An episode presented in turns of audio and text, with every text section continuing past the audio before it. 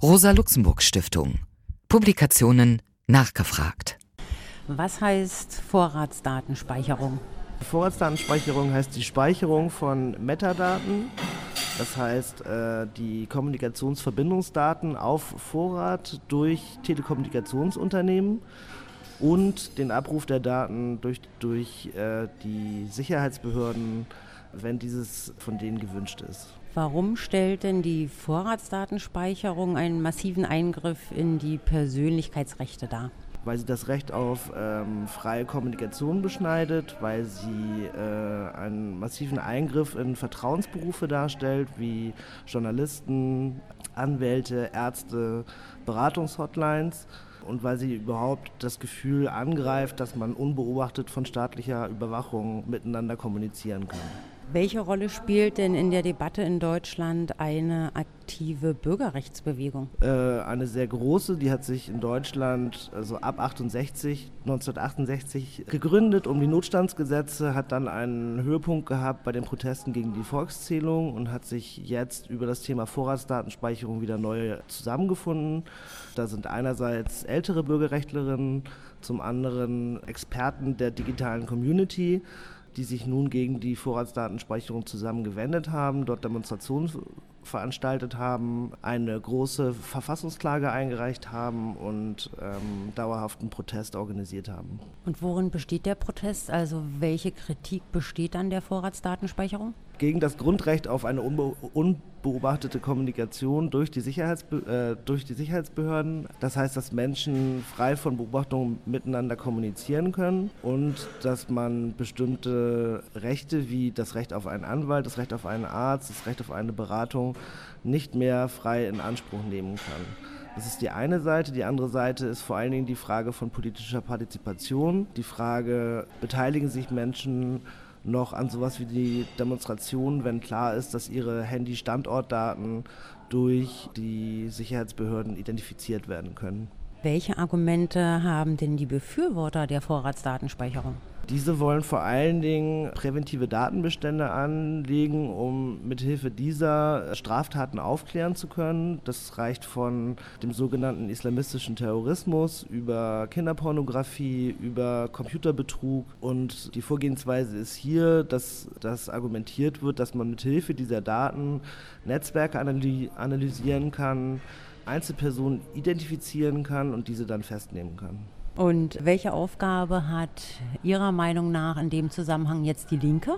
Die Linke hat die Aufgabe, diese Kämpfe, die aus meiner Sicht gerade von bürgerinnenrechtlicher Seite geführt werden, weiter zu unterstützen. Das heißt zum einen auf der legislativen Ebene weiterhin zu probieren, den Fortbestand des Gesetzes anzugreifen. Das heißt auch die Verfassungsklage zu unterstützen zum anderen aber, und das halte ich fast für wichtiger, einen Aufklärungsprozess mit zu initiieren darüber, wie weit unsere Kommunikation eigentlich heute schon überwacht wird und wie das dann mit der Vorratsdatenspeicherung noch zunehmen würde. Dazu gehört auch, dass man nochmal klarer macht, was eigentlich der Unterschied ist zwischen Inhaltsdaten und Metadaten, weil für viele Leute das Problem aufführt, wenn die Inhaltsdaten nicht überwacht werden, aber man kann mit Hilfe von Metadaten sehr akkurate Persönlichkeitsprofile erstellen, man kann persönliche Interessen identifizieren.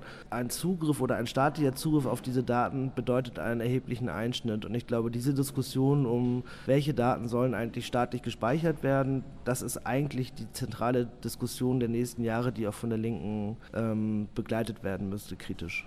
Können Sie bitte den Unterschied zwischen inhaltlichen und Metadaten nochmal erläutern? Ja, Inhaltsdaten beziehen sich auf den Inhalt der Kommunikation. Also wenn man jetzt eine ganz normale, ähm, als Beispiel eine SMS nimmt, wobei es bei SMS noch ein bisschen kompliziert ist. Also ich nehme als Beispiel eine E-Mail dann äh, sind die Inhaltsdaten der Inhalt der Nachricht sowas wie Hallo XY, wir treffen uns dann und dann, viele Grüße, und so weiter. Die Metadaten beziehen sich darauf, wer wann von welchem Anschluss aus zu welcher Uhrzeit von welchem Ort diese E-Mail geschickt hat. Das heißt, es ergeben sich weniger Anhaltspunkte dafür, was jetzt konkret kommuniziert wurde, aber man kann darüber sozusagen Netzwerke aufschlüsseln, von den Personen, die miteinander kommuniziert haben. Man kann die Orte festlegen, von denen E-Mails verschickt wurden. Man kann den E-Mail-Provider festlegen äh, oder halt bestimmen, von dem aus geschrieben wurde und daraus ein, ein anderes Persönlichkeitsprofil erstellen, als man das über Inhaltsdaten würde, aber es ist ein sehr weitreichendes. Zumal wenn die Punkte der Kommunikation an sich schon Aussagen treffen über den Kommunikationsakt. Also wenn man jetzt eine E-Mail schreibt an eine Beratungshotline, dann ist mit relativ hoher Wahrscheinlichkeit davon auszugehen, dass man in dem Feld, für das die Beratung angeboten wird, halt beraten werden möchte. Ergo, dass man vielleicht denkt, zum Beispiel, wenn man eine Schwangerschaftsberatung anschreibt, dass man denkt, dass man schwanger ist.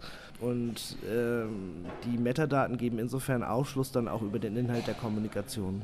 Warum setzen Sie sich mit dem Thema auseinander? Weil mich das, glaube ich, schon immer interessiert hat, wie, wie ich als sozusagen Aktivist, auch als Forscher, mich dazu verhalte, dass ich mich organisieren muss, dass ich meinen Alltag organisieren muss und dass ich dieses in einem Rahmen tue, der zunehmend halt überwacht wird. Als ich angefangen habe, zu dem Thema zu arbeiten, gingen gerade die Proteste gegen die Vorratsdatenspeicherung los und ich habe damals eher so angefangen aus so einem Aha, interessant wieso wehren sich da so viele Leute mit so einer Vehemenz? Auch ich war auch, auch auf Veranstaltungen, als das erste Mal die Vorratsdatenspeicherung in der Lesung war, wo es ganz empörte Proteste gab, wo ich selber noch davor saß und mir dachte, okay, krass, so viel Empörung habe ich noch, noch gar nicht sozusagen. Und ich habe in meinem eigenen Umfeld auch miterlebt, wie das ist, wenn halt Leute halt überwacht werden. Und finde einfach diese Bedrohlichkeit, die sich da so ausbreitet, einfach auch ein bisschen beängstigend und halt kritikwürdig. Und aus dem Grund habe ich dann angefangen, dazu zu arbeiten. Ja, vielen Dank. Bitteschön. Rosa Luxemburg Stiftung. Publikationen nachgefragt.